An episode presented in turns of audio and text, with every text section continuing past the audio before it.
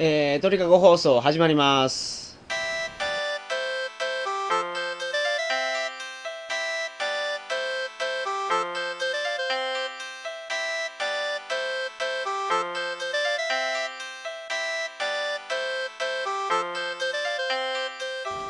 こんばんは、山本です。2006年2月10日、鳥かご放送第18回をお送りします。番組に関するお問い合わせは info.tkago.net info.tkago.net までよろしくお願いします。えー、本日で18回目の鳥かご放送でございますが、第1回目から一緒にやってた野村さんと、やはり連絡がつかないんですね。16回目ぐらいから。16回目からですね。で、あの、頑張って一人でやっていくことにしました。あの、よろしくお願いします。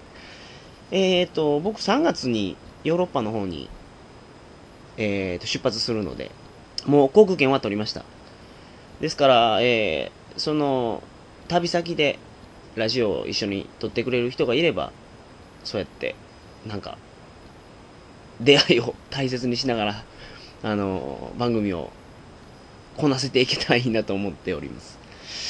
で、えー本日なんですが、えーっと、前回に引き続きましてタイの話をしようと思ってます。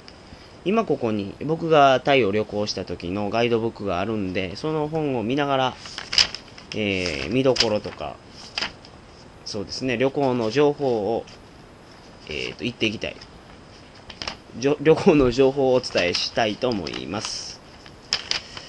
で、今日はですね、バンコクから北の方に向かって進んで、その辺の情報をお伝えしようと思います。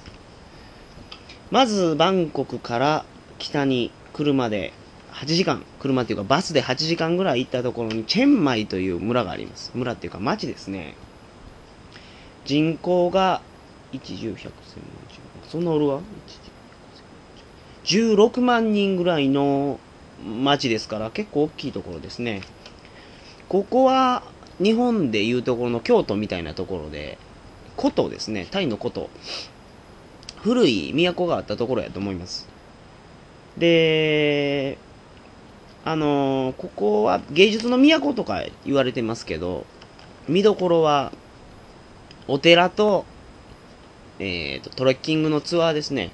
トレッキングっていうのはこの辺の山にキャンプで行くんですよ。で、山登ってキャンプして、自然を満喫みたいなところです。これがね、ちょっと料金高いんですけど、気ぃつけないかんのが、あの、虫除けスプレーを持っていくこと、蚊取り線香を持っていくことです。あの、この辺にはデング熱とかね、そんな病気を移す蚊がうようよいるんですよ。あと、マラリアもです。マラリア。で、日本人は、これに結構かかるので、この対処法っていうのが蚊に刺されないことなんですよ。焼き、虫除けスプレーを塗ると本当に蚊に刺されないので、それを塗って、あのー対処してください。特に日本で蚊に刺されやすい人は要注意です。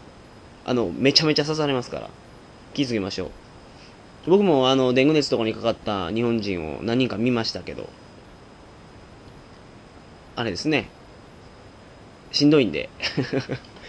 虫除け、スプレーを塗るだけで防げるんやったら防ぎときましょう。あとはこの寺。お寺なんですけどね、この有名なお寺がいっぱいあるみたいです。あるみたいですって僕行ったんですけどね、あんまり記憶に残ってないんですよ。っていうか、東南アジアを長い間旅行してると、お寺を見る機会っていうのがいっぱいあるんですね。えー、東南アジアで主な宗教っていうのは仏教でして、ほんで、昔のお金持ちっていうのは、えーと、その、お寺を作るのにですね、お金をいっぱいかけてるから、歴史的な建造物っていうのはほとんどお寺なんですよ。ですから、どんなちっちゃい村行っても、お寺を見ることができます。っていうか、見るところお寺しかないような村もあるんですよ。で、旅続けていくうちに、いろんな人と出会って、じゃあ今日は一緒に観光地回りますかっていう時にですね、やっぱり、お寺が多くなるんで、ねえ、あの、お寺ってね、あの、飽きるんですよ。あの、いいですよ。初めの5つぐらいは楽しいんですよね。あの、税を尽くした作りのお寺を見て、わあ、すごいんや、これやと。エメラルドの仏像を見て、おお、純金の仏像を見て、おおとか言うんですけど、あの5つぐらい見たらもう、あと一緒ですわ。もう何も印象に残りません。と、まあ、えーと、チェンマイ行ったら、まあけど、お寺見ることになると思いますけど、チェンマイでの、えーと、私の、えー、の、とっておきの情報なんですけど、チェンマイの街は城壁に囲まれててですね、ちょうど正方形の形で街が壁に囲まれてます。で、そこの城壁の中の北西からワンブロック南に行ったところ。ですから、あのー、えっ、と、正方形の北西の部分ですね、の頂点から南の方にワンブロック歩いて左側に数字を一つ入りますと、ご飯亭っていう日本食レストランがあるんですよ。ここのね、カツ丼がめちゃめちゃうまいです。あのー、これは僕が海外で食べた日本料理の中でも1、2を争うぐらい美味しいんじゃないかと思いますね。あの、バンコクにもいろいろ日本人が経営してる日本人、日本食レストランっていうのがあるんですけど、そんなんよりも全然うまいですね。味は日本の美味しい蕎麦屋さんが作るカツ丼みたいな感じです。すごい出汁が取れてるカツ丼を食べさせてくれますよ。あの、コックは日本人じゃなくてタイ人なんですけど、日本に、あの、料理の勉強をしに来てたことがあるらしいです。で、そうですね、タイで食べた日本食はここが一番うまかったです。カツ丼がね、えっ、と、30ペソやったんで、えっ、と、いくらですか ?90 円。100円ぐらいですわ。で、めちゃめちゃうまいカツ丼食えます。ぜひ行ってみてください。チェマイの見どころ情報は、こんなところですかね。えーっと、じゃあ次行ってみましょう。チェンマイから、えーと、そう、そうそうそう、バスで4時間ぐらい行くと、北にさらに行くと、パイっていう村があるんですよ。ここは本当に町っていうよりも村ですね。このガイドブックにも人口書いてないぐらいのちっちゃいところですわ。ここは、あのー、あれですね。あ、そうや、そうや。2007年の7月7日から7週間にわたってですね、えー、大きいお祭りがあります。えー、行われるのはパイに、パイの中に、何やったかな、ムーン、えっ、ー、とね、ちょっと待ってくださいね。あ、そうや。パイの中にムーンビレッジっていうのがあるんですよ。えっ、ー、と、そのムーンビレッジっていうのが日本人村でして、中で日本人がいっぱい住んでるんですよ。えー、それを仕切ってるのがトロンさんっていう謎の日本人なんですけど、インド帰りの日本人っていう、見た目がいかにももう仙人っていう人間を超越した存在みたいな感じの人ですね。この人が、えっ、ー、と、長みたいになっててですね、トロンさんを中心とした日本人コミュニティがあるんですよ。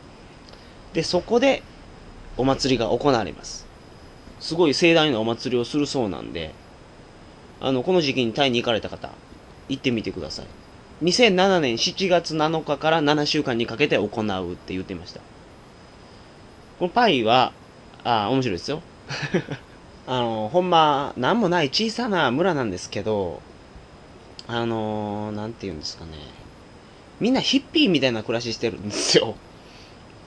ここはインドかと思うようないでたちの日本人がいっぱいいてですね、そんな人と話するのが面白いです。で、よう夜お祭りやってますから、キャンプファイヤーを見ながらですね、語らうと。